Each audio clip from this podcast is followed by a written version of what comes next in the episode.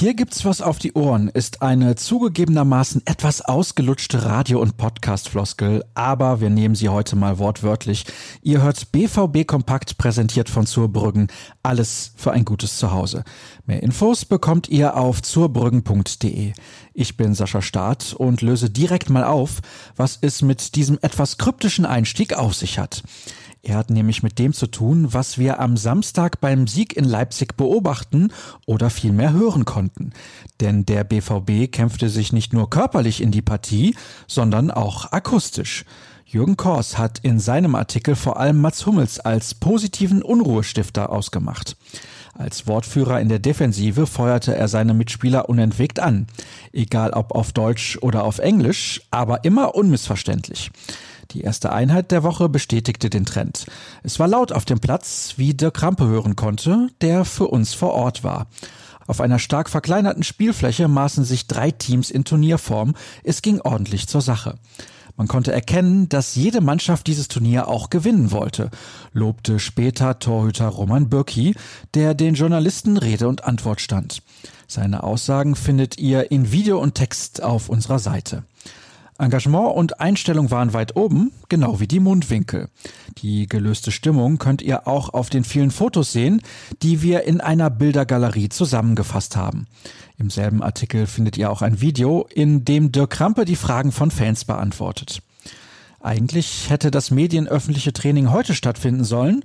Die Borussen hatten die Einheit aber kurzfristig auf gestern vorverlegt.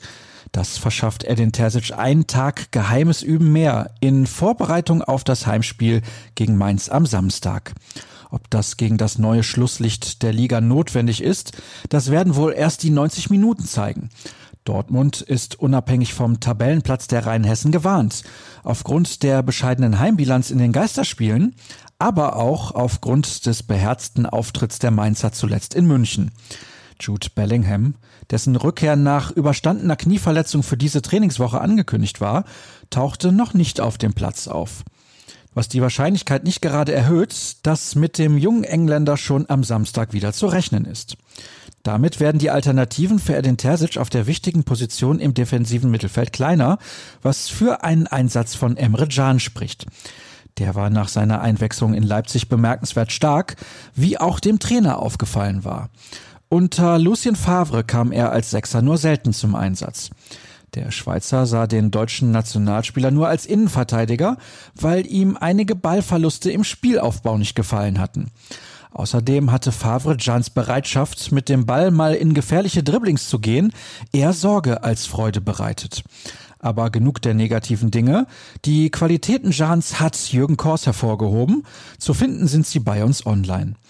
Wir posten den Artikel aber natürlich auch auf Twitter unter rnbvb.